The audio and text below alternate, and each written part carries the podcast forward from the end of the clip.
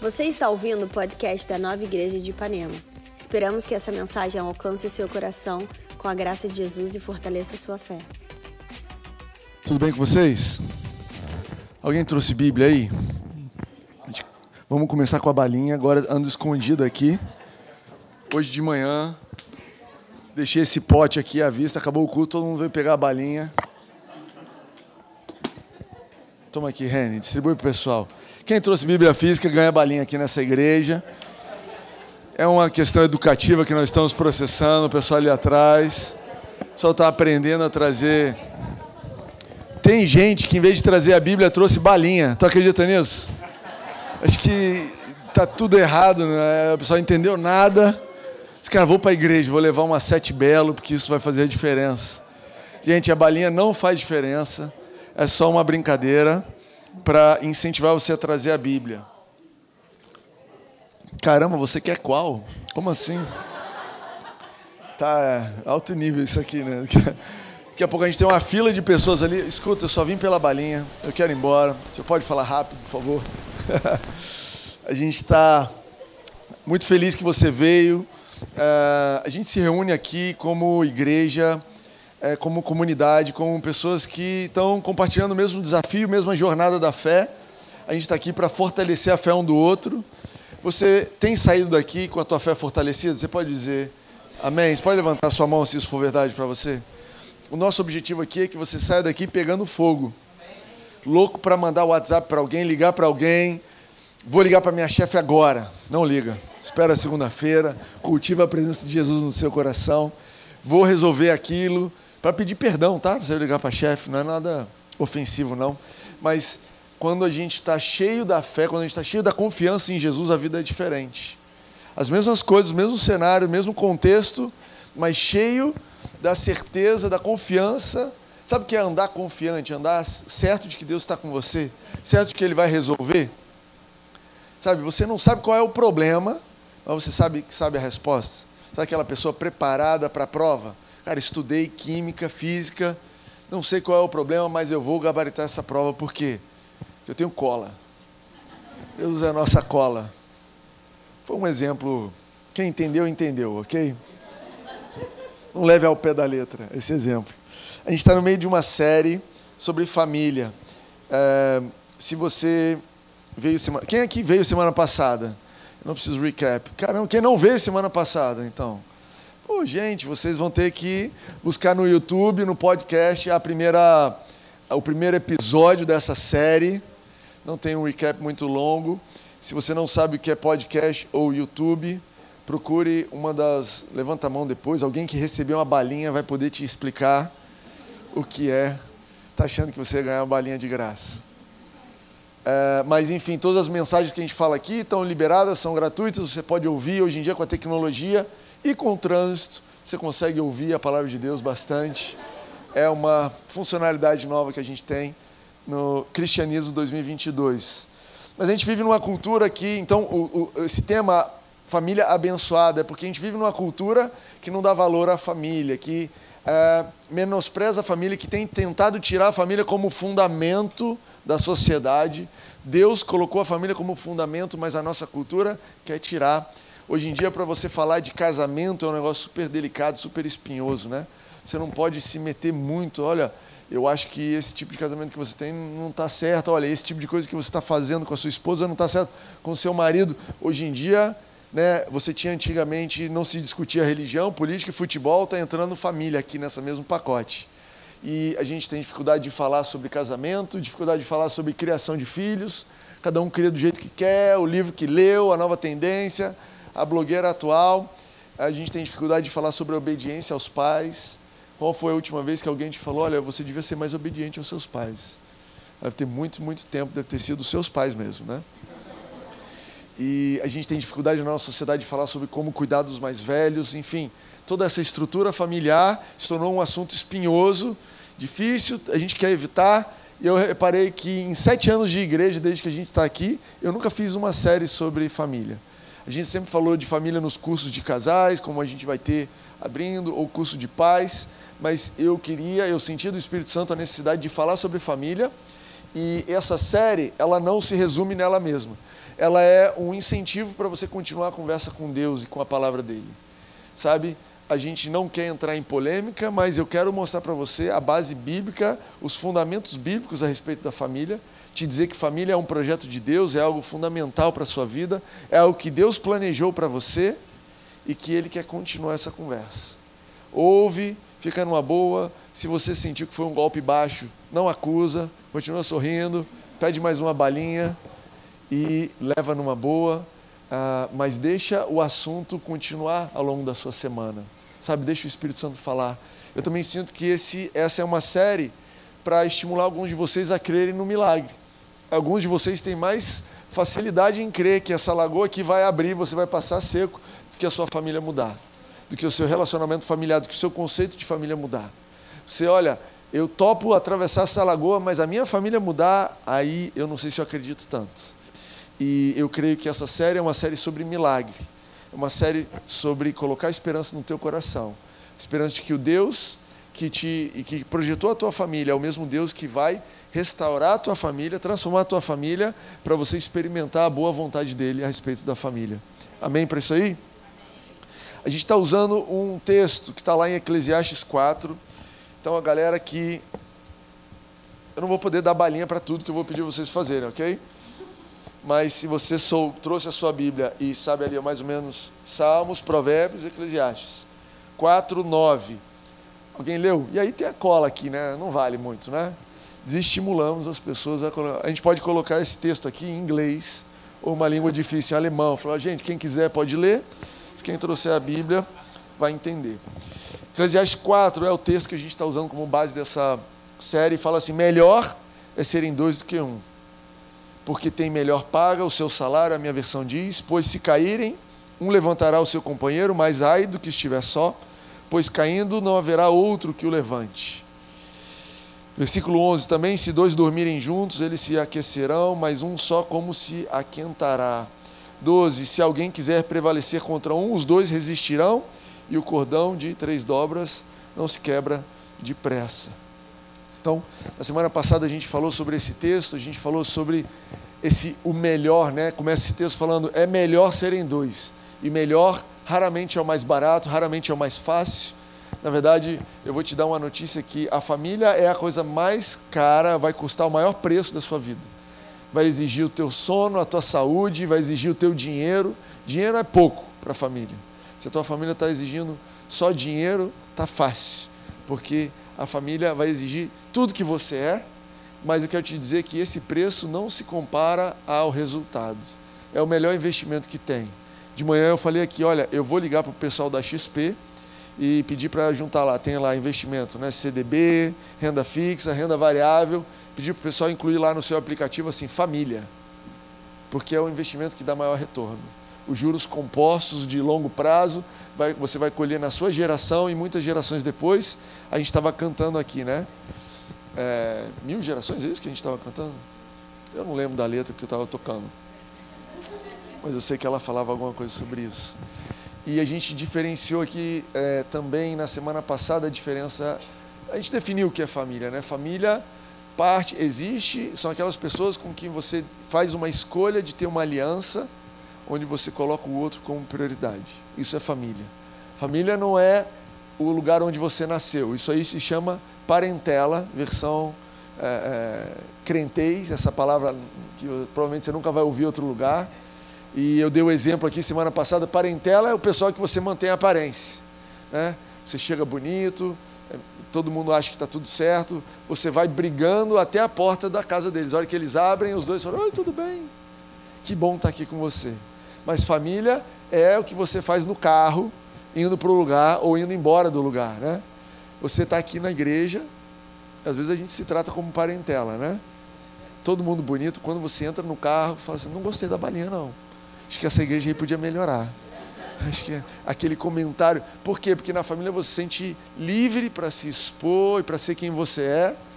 E é nessa decisão de se expor, esse lugar onde você tomou a decisão de compartilhar a sua vida, quem você é plenamente, isso é a tua família, é nesse lugar que Deus vai te abençoar. A família pode ter sido uma, uma fonte de maldição, de dificuldade, de complexidade na sua vida, mas Deus quer transformar a tua família em uma fonte de bênção para você e para outras pessoas. Amém para isso aí? Eu já estou empolgado. Obrigado, pessoal, pelos améns. A gente, nesse texto, tem quatro aspectos que ele fala sobre família, né? Trabalho, fala sobre quando um cai, o outro levanta, fala sobre aquecer e sobre luta. E hoje eu quero falar sobre trabalho e sobre esse, essa questão da gente cair. E algumas versões da Bíblia, da Bíblia trazem é, é, é, expressões diferentes, né? Umas dizem assim: maior é o pagamento do seu trabalho. Outra versão diz: maior é a recompensa do seu trabalho. Outra versão, a nova Bíblia Viva, NBV, fala assim: é, juntos vocês podem lucrar muito mais. Pô, eu gostei disso, né? Quem quer lucrar muito mais? Eu quero lucrar muito mais, é meio que óbvio. A versão a mensagem diz assim: é melhor ter uma companhia do que caminhar sozinho para compartilhar o trabalho e dividir a riqueza. Mas apesar da Bíblia falar que é melhor estar em família para progredir, para prosperar, a gente vive numa sociedade que sutilmente te diz o contrário. Eu estou falando para vocês porque isso bate na minha, na minha cabeça, no meu coração, o tempo todo. A gente pensa assim, né? Então eu trouxe alguns pensamentos aqui. Se você se identificar, não precisa fazer nenhum sinal, só continua olhando para frente, concordando, diz amém.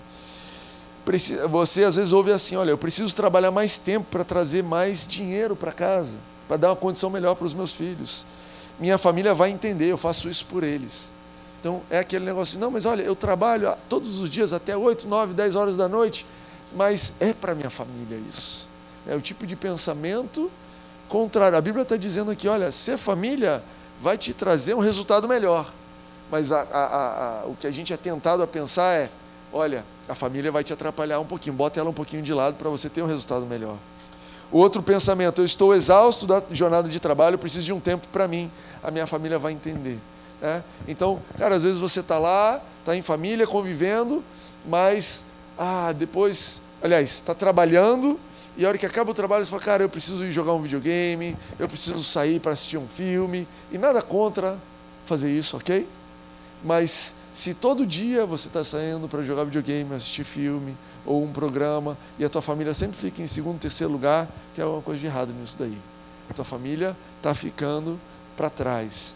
Outro, outro pensamento, né? Eu tô, estou tão imerso no meu universo de trabalho que não tenho interesse por outros assuntos. O meu companheiro, minha companheira, meus filhos não falam nada de relevante, tenho, não tenho paciência para me conectar. Você conhece alguém assim?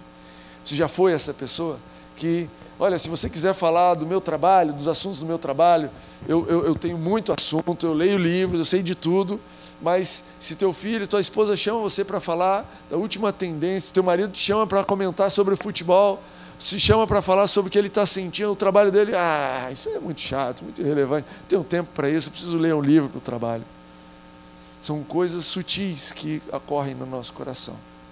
Só que isso não é nada novo não é nada novo. Essa disputa entre trabalhar mais, buscando mais resultado, ou confiar no que a Bíblia diz que é o melhor para o teu trabalho, é algo milenar. Quando você vai lá atrás, quando o Israel estava preso no Egito, Faraó é, cultivou, prendeu eles como escravos, e Moisés chegou para Faraó e falou: Faraó, eu quero a gente cair para o deserto adorar a Deus. E Faraó, cara, o que, que vocês vão fazer? Por que, que vocês vão fazer isso? Que, que sentido que tem adorar a Deus? Trabalhando, a gente vai mais longe. A gente está aqui para trabalhar, a gente não está aqui para adorar a Deus.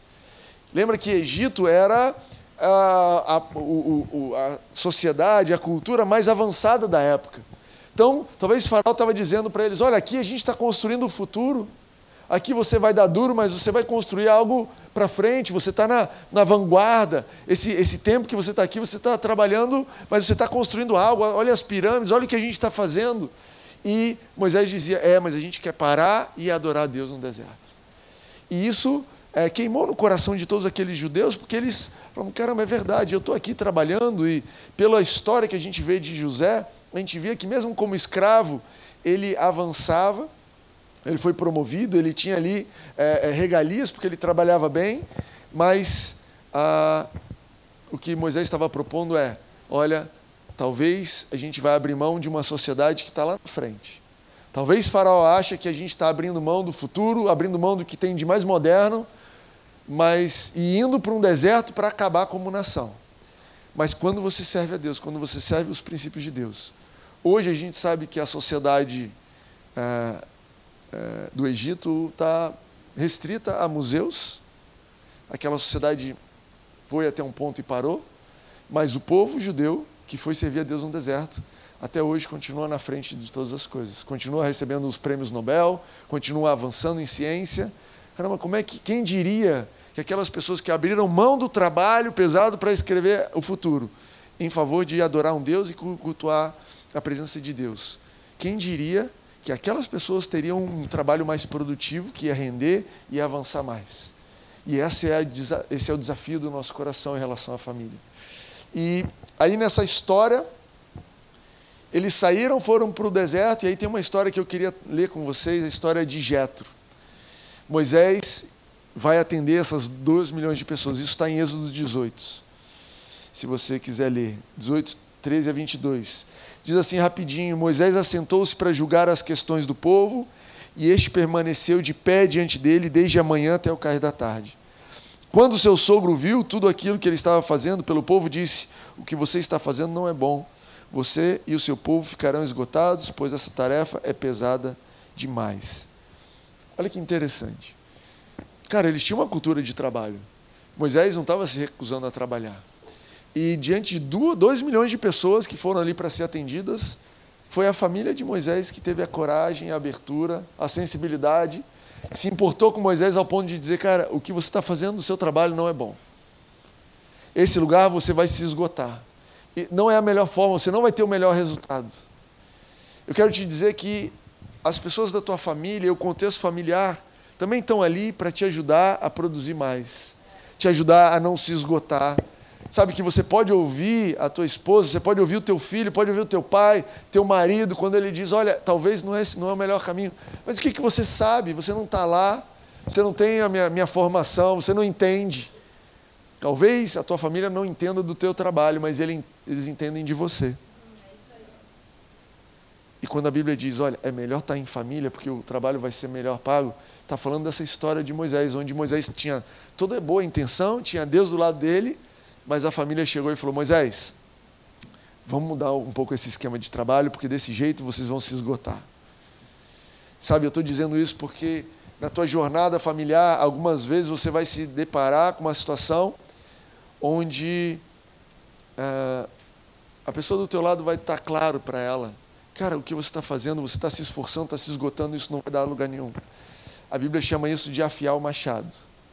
A Bíblia fala assim que Eclesiastes 10, 10 fala que se você tem um machado, mas quando ele perde a, a afiação, quando ele não está mais afiado, você tem que aumentar a força.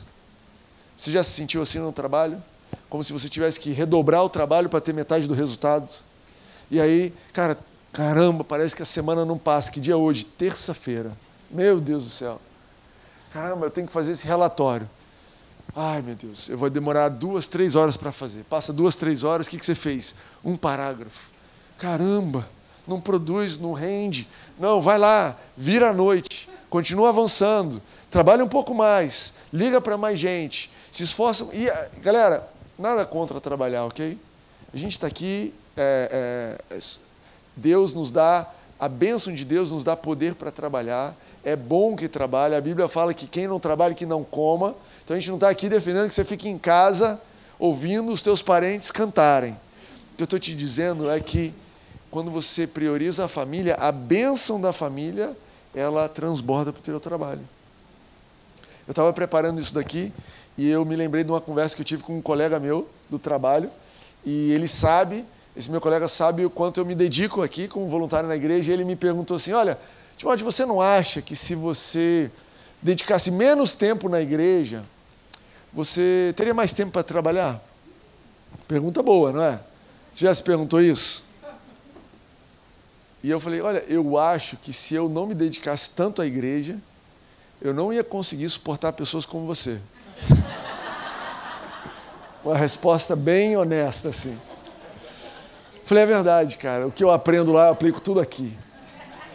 Mas eu falei para ele, não é verdade, ele é casado, né, há um bom tempo. Eu falei, olha, o seu casamento, por exemplo, a, a dinâmica do teu casamento não te ajudou a me suportar? Não tem dia que você fala, o Timóteo está insuportável. Você já aprendeu a lidar com isso, em vez de sair falando, não sei o quê, você fica calado e deixa passar, porque sabe que amanhã muda? Isso, essa é a dinâmica da família.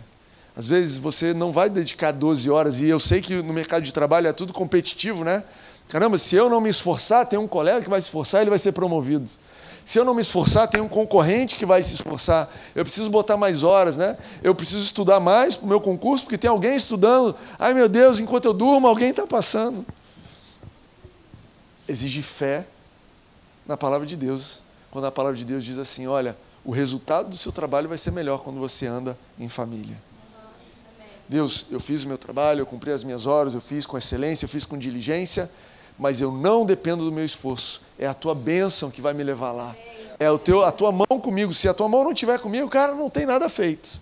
Mas com a tua mão, as coisas vão acontecer, o trabalho vai acontecer e eu não vou ficar dolorido nesse processo. Isso é bíblico. Provérbios 10, 22. A bênção do Senhor traz riqueza e não inclui dor alguma. Que não diz assim, hora extra traz riqueza. A diz assim, a bênção do Senhor traz riqueza. A Bíblia você vai ler em Provérbios, você vai ler em Eclesiastes dizendo assim: uns trabalham muito e nada têm, outros pouco trabalham e têm abundância. Caramba, qual é o segredo? O segredo é depender da bênção de Deus. E no caso aqui, a gente está falando da bênção sobre a família.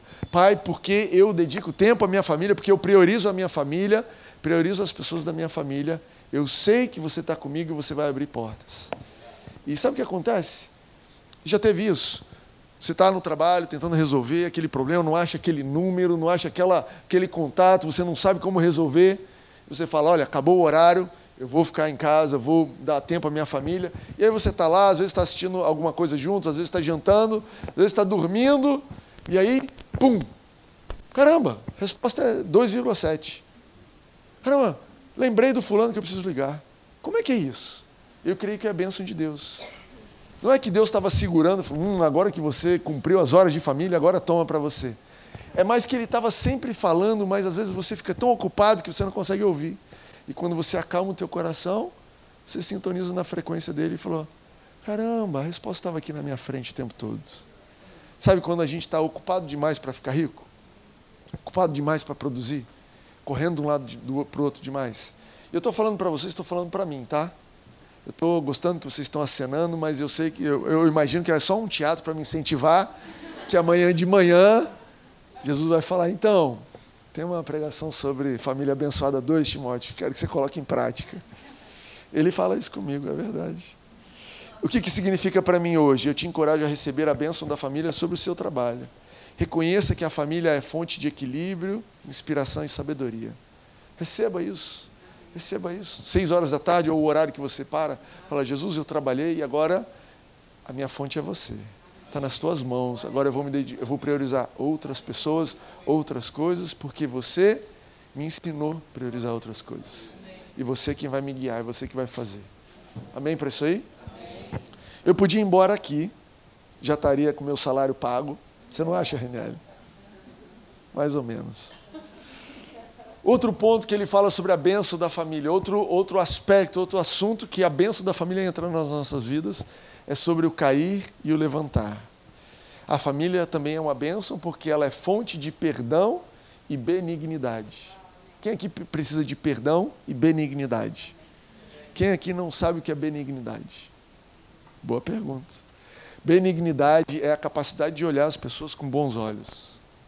Caramba, perdão é uma coisa, olha, arranhou meu carro, bateu, tudo bem, está perdoado. Outra coisa, a pessoa fala: Posso dirigir o seu carro de novo? E você fala: Claro! Está aqui a chave, está lá no menos um. Caramba, o que, que é isso? Olhar com bons olhos. Eu te perdoo e eu acredito em você do zero. Eu, eu te perdoo e eu continuo acreditando em você. A família é fonte disso. O diabo quer que a família seja o contrário. O diabo quer que a família seja a fonte de acusação, fonte das pessoas que usam as tuas falhas contra você. Quando a briga, né, aquela família que é uma briga, uma disputa de poder, Qualquer falha do outro entra para anotaçãozinha no caderninho para ser usada. Qualquer coisa que você disser poderá ser usada contra você. Já viu isso? Não, mas vira à esquerda, mas você não sabe nem o que, que você está falando. A frase é: olha quem está dizendo. É isso que eu falei? Olha quem está falando. Peraí, você está querendo me ensinar a manobrar? Não é você que arranhou o carro ontem? Já devolve, plá.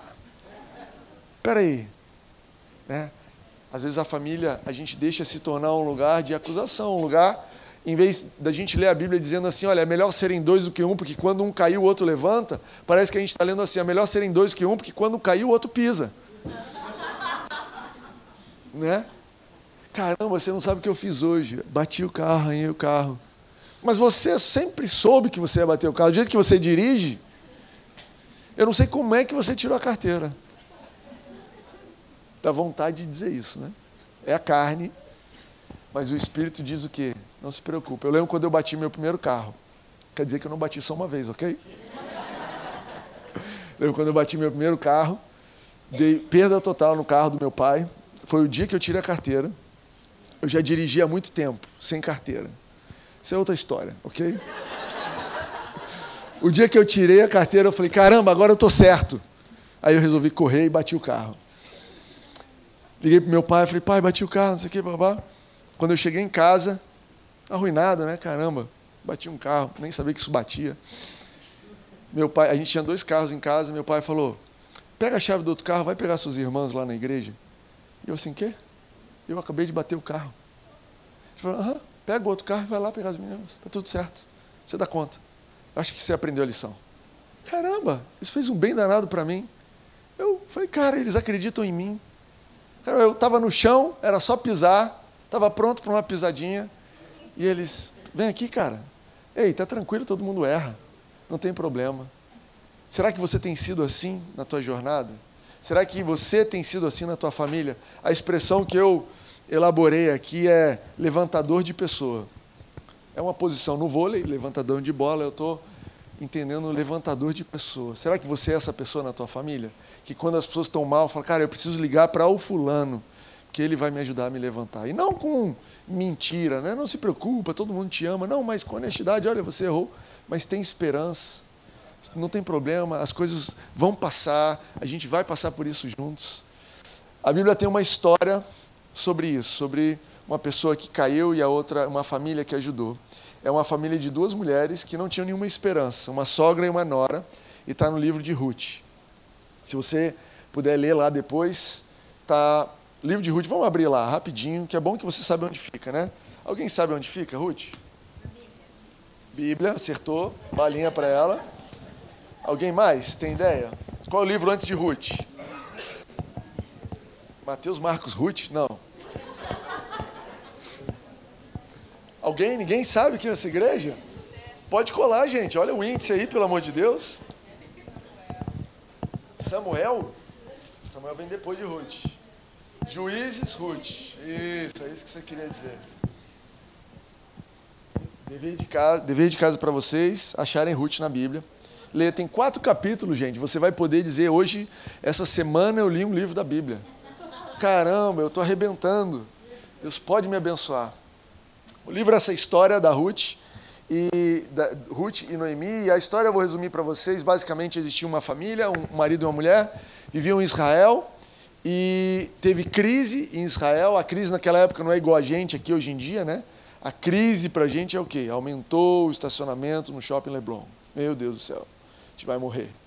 É, ou a crise talvez é, olha, eu não consigo mais viajar para Miami, agora eu vou viajar para o Nordeste ou talvez a tua crise é um pouco mais pesada, eu não vou poder mais fazer compras com essa comida ou é aquela. Mas na época da Bíblia, crise era crise mesmo, não era Nutella, não, era roots. Crise era não tem comida, não tem supermercado, não tem comida, se te planta, não sai nada, é isso mesmo, vamos todo mundo morrer e acabou. Então, eles estavam numa crise dessas e aí eles migraram para outro país, para Moab, é, para a terra de Moab, e lá eles tiveram dois filhos e o marido morreu, faleceu, Noemi ficou viúva. Os filhos se casaram com duas moabitas. É órfã? Eu sempre esqueço, é órfã. O pessoal da manhã sabia. Qual é o nome da outra? Órfã. O pessoal da noite sentiu o brio. Orfa e Ruth. Os dois filhos de Noemi casaram com Orfa e Ruth. Os dois filhos morreram também. Ficaram três viúvas na família. Ó, oh, você estava achando que a sua família estava desfavorecida? Está aí a Bíblia para te ajudar, a te encorajar. E Noemi virou para elas e falou: Olha só, não tem mais esperança. Né? No tempo que elas viviam, a mulher, a esperança, a expectativa da mulher era casar. Né? Hoje em dia a gente sabe que a mulher tem muito mais possibilidades, aliás, todas as possibilidades que um, que um homem tem, mas naquela época a possibilidade do homem era diferente da mulher. E aí elas falam, cara, a gente não tem nenhuma esperança, a gente não tem mais o que fazer. É, Noemi basicamente falou, olha, eu vou voltar para minha terra e mendigar, eu vou virar uma pedinte, e vocês duas são jovens, podem voltar para a família de vocês, e talvez se casarem, talvez encontrarem uma outra lugar para serem felizes. A órfã falou tudo bem, eu topo, ok, né?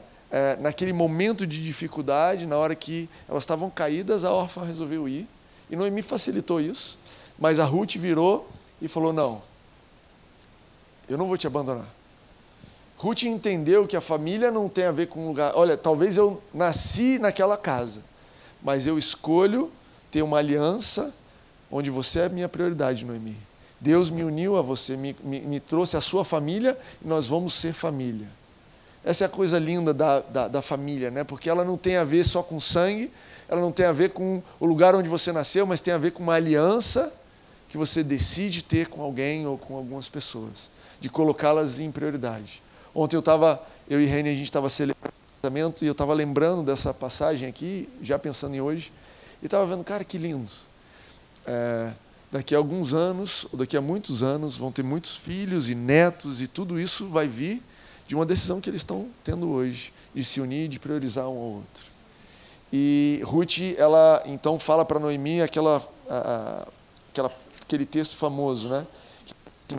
Respondeu, porém, Ruth: Não me instes a que te abandone e deixe de te seguir, porque onde quer que tu fores, eu irei. Onde quer que pousares, ali eu pousarei. O teu povo será o meu povo, o teu Deus será meu Deus. Onde quer que morreres, morrerei ali, e ali serei sepultada. Assim me faça o Senhor e outro tanto, se outra coisa que não seja a morte me separar de ti. Então Ruth virou para Noemi e falou: Olha, eu tenho uma aliança com você. Eu tenho uma aliança com você. E é interessante porque essa aliança era uma aliança onde Ruth estava vendo Noemi fraca e ela entendeu a bênção da família. Olha, Deus vai nos abençoar se a gente ficar juntos. E ainda que você esteja fraca, ainda que você não tenha nada para me acrescentar, ainda que você não tenha nada de bom para mim, o capítulo 2 de Ruth mostra que Ruth acordava de manhã, ia trabalhar, colher, o dia inteiro trabalhando na lavoura. Noemi não ia, porque era idosa. E era essa aliança de Ruth com Noemi, ela falou, olha, eu vou trabalhar para te sustentar, eu vou me expor para te sustentar, eu vou correr atrás para te sustentar, por quê? Porque numa, numa aliança de família, quando um está fraco, o outro está lá juntos. E tem bênção de Deus nisso. E não é que eu me, me, me contentei em viver uma vida ruim, com pouca coisa. Não.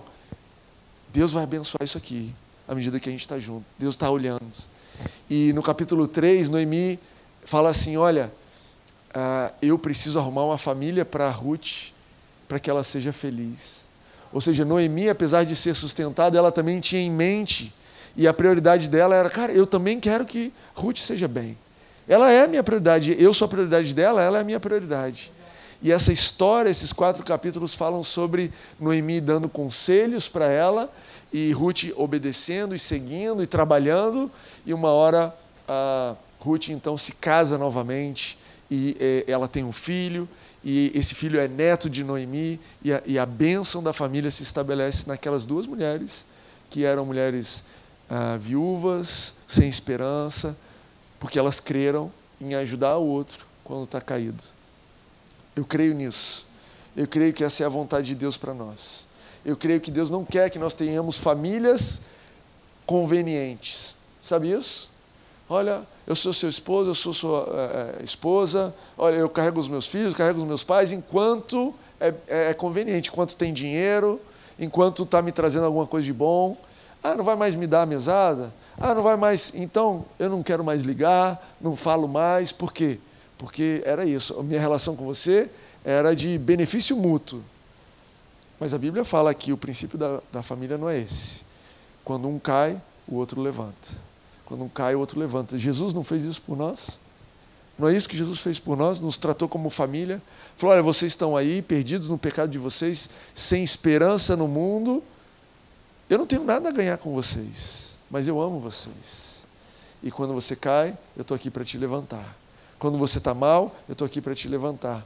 A Bíblia conta em Lucas 22 que Jesus, naquela noite da traição, quando Pedro ia traí-lo, Jesus fala com ele e, e, dá o exemplo de como é que a gente trata alguém que a gente vai levantar. Depois você anota e estuda isso daqui. Jesus diz assim: Simão, Simão, Satanás pediu vocês para peneirá-los como trigo, mas eu orei por você para que a sua fé não desfaleça. E quando você se converter, fortaleça seus irmãos. Olha que lindo. Jesus disse assim: Olha, você vai cair. Você vai ter dificuldade. Pelo caminho que você está indo, eu sei que o diabo vai te atacar. Mas saiba que eu entendo que isso não é você, é o diabo atacando a sua vida. E eu estou contigo, eu orei por você. Não é que eu estou te dizendo o que fazer, eu estou nessa. A gente vai ver semana que vem que família luta juntos. Jesus falou: Olha, eu orei por você, Pedro. Mas olha a palavra de graça que Jesus sempre traz. Quando você se converter, quando você se levantar, quando você se erguer disso daí, vai lá, vai lá e fortalece os teus irmãos. Não é bom ouvir isso? Talvez você está desempregado e você vai ouvir de alguém da tua família falar: olha só, eu entendo que você está nessa situação, eu estou junto com você, mas eu quero te dizer, quando você, eu tenho certeza que você vai arrumar um lugar, você vai arrumar uma oportunidade e a gente vai sair para comemorar. Eu já estou até marcando o jantar. Olha, eu sei que você está passando por isso, por esse diagnóstico, mas isso não vai passar, ah, isso não vai ficar, isso vai passar e a gente ainda vai comemorar juntos, correndo, dando uma volta na lagoa. Que isso? Porque eu tenho certeza que Deus vai te erguer. Eu tenho certeza que Ele vai te levantar. Essas palavras de graça é, são palavras de uma família que entende: eu estou aqui para levantar essa pessoa, eu não estou aqui para derrubar. O que isso significa para a gente hoje? Renove a sua mente e deixe o Espírito Santo te transformar numa pessoa que levanta as outras. Que você seja conhecido na sua família como alguém que levanta. Caramba, quando eu estou mal, ele nunca me acusa. Ela nunca me acusa. Ele nunca me aponta o dedo, pelo contrário, ele releva, ele ignora e continua me olhando com os olhos benignos. Caramba, como é que você consegue? Cara, Jesus fez isso por mim, como eu não vou fazer pelo próximo?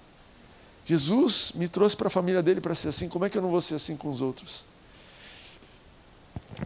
Eu quero concluir, mas é, quando eu estava orando aqui de manhã, aliás, antes do culto, no pré-culto, eu senti uma direção de falar com vocês sobre Efésios 5. A gente vai finalizar nesse assunto. Efésios 5 tem o maior tratado sobre família, mais detalhes do que a, que a Bíblia traz. Efésios 5 fala: olha, esposos se submetam aos maridos, maridos amem a sua esposa como Jesus amou, filhos obedeçam aos pais. Mas tudo isso, todos esses detalhes de Efésios 5, vêm depois do começo de Efésios 5, onde ele fala assim: enchei-vos do Espírito Santo. A verdade é que essa missão de ser família, esses princípios bíblicos de ser família, eles dependem de uma vida cheia do Espírito Santo. Você não foi chamado, chamada para ser família distante de Deus, pelo contrário, Ele tá, quer participar da sua vida e te ajudar nessa jornada. Eu entendo que família saudável é resultado de pessoas cheias do Espírito Santo. Que o fruto do Espírito, o caráter de Cristo em você, te permite a, a colaborar e a, a, a cultivar essa família bíblica que recebe a benção. O que nós precisamos, na nossa família inclusive, é ser cheios do Espírito Santo. Sabe, pai, eu quero ter uma relação familiar, como você diz, eu quero crer e depender, eu quero crer na transformação da minha família, eu creio que você é poderoso. Mas, pai, me enche do teu espírito para que eu possa cooperar com o que você está fazendo na minha casa. Muitos cristãos oram, pedem Deus, transforma a minha família e depois não cooperam. Às vezes eu faço isso. Às vezes eu olho e falo, caramba, não estou cooperando com nada aqui, eu estou até atrapalhando. Mas quando a gente está continuamente cheio do Espírito Santo, o que, que é ser continuamente cheio do Espírito Santo? É buscar nele a força para interagir com a tua família. ao invés de responder de primeira, ao invés de, de bate-pronto falar o que veio à telha, é parar e falar: Espírito Santo, me ajuda a lidar com isso daqui. Eu estou pronto para mandar essa pessoa para aquele lugar que você sabe onde é. Você ora assim com o Espírito Santo, eu oro assim com o Espírito Santo. Porque ele sabe do meu coração, sabe dos meus pensamentos antes de eu pensar. Não tem como esconder nada dele. Espírito Santo, eu estou pronto para isso, mas eu sei que você é poderoso para transformar a minha vida. Sei que você é poderoso para me transformar de alguém que é contra, que está destruindo a família. A Bíblia fala disso, né? Fala, a pessoa reclamona destrói a família com a própria mão. Está lá em Provérbios. Mas fala sobre a mulher sábia que edifica a sua família. Enfim, Espírito Santo me ajuda, eu quero cooperar. Amém? Quero te convidar a ficar de pé. Como eu disse, essa mensagem, essa série, ela é o início de uma conversa. Ela não se conclui no que eu falei. O que eu quero é apontar e chamar a tua atenção para princípios bíblicos e para o valor da família. E deixar o Espírito Santo fazer o resto do trabalho na tua vida. Primeiro trabalho que o Espírito Santo precisa fazer no nosso coração é nos restaurar a esperança de uma família saudável, a esperança de uma família feliz, de uma família ah, onde tem um ambiente de amor e paz. Se você perdeu essa esperança, o Espírito Santo quer colocar ela ali de novo. Mas, Timóteo, será que as pessoas precisam cooperar? Sim, é verdade, mas Deus ele é especialista em transformar o mal em bem. Eu não sei como ele vai fazer. Mas as más decisões dos seres humanos nunca impediram Deus de fazer o que ele precisava fazer. Nunca, foram, nunca foi difícil demais para ele. Ele não é pego de surpresa. Você não é a primeira família que ele está lidando. Essa questão não é o. Mas ele tem um chamado para a sua vida, de uma família saudável para ser bênção onde você está. Então feche os seus olhos. Quero te incentivar a fechar os teus olhos e ouvir o Espírito Santo falando com você sobre a sua família especificamente. Ele quer fortalecer o teu coração. Ele quer fortalecer a tua mente. Ele quer te lembrar.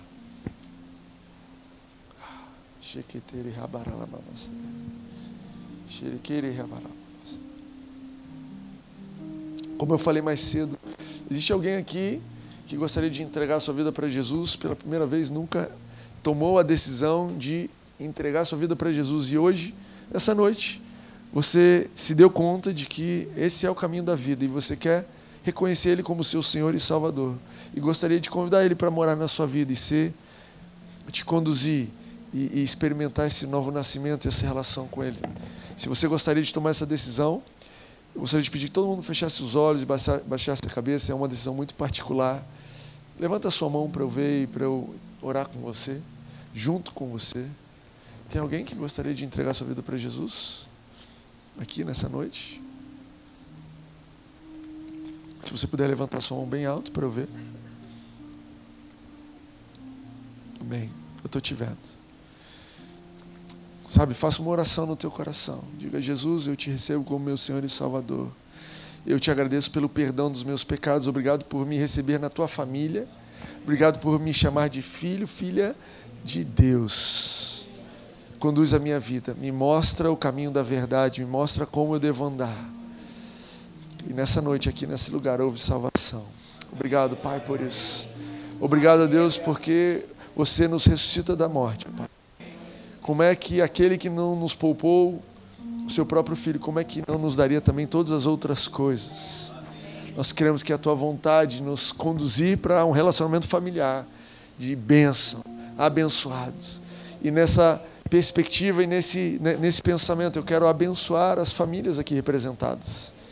Sabe, talvez você está lembrando de alguma família que está passando por algum conflito, use a sua boca. Não existe uma bênção especial que o pastor dá. Existe uma bênção especial em nome de Jesus que você também pode ministrar. Sabe, eu sinto é, né, uma direção de te incentivar a abençoar algumas famílias que você está lembrando que o Espírito Santo está trazendo à sua memória famílias que estão em conflito, estão passando por um momento difícil. Libera a bênção de Deus. Fala, Deus, eu abençoo a família do fulano, eu abençoo a família da ciclana. Eu quero liberar a tua bênção, a tua presença naquele lugar. Que o teu Espírito Santo vá cooperando, trazendo harmonia, que o teu Espírito Santo vá trazendo perdão e benignidade, que o teu Espírito Santo vá ensinando eles a trabalhar equilibradamente, é, rendendo, tornando produtivo o trabalho daquela família que parece que está sempre patinando. Vamos ser, fazer o papel de igreja na terra que é abençoar, abençoar as famílias da terra, abençoar as pessoas que estão precisando. Que você também receba essa bênção na tua família.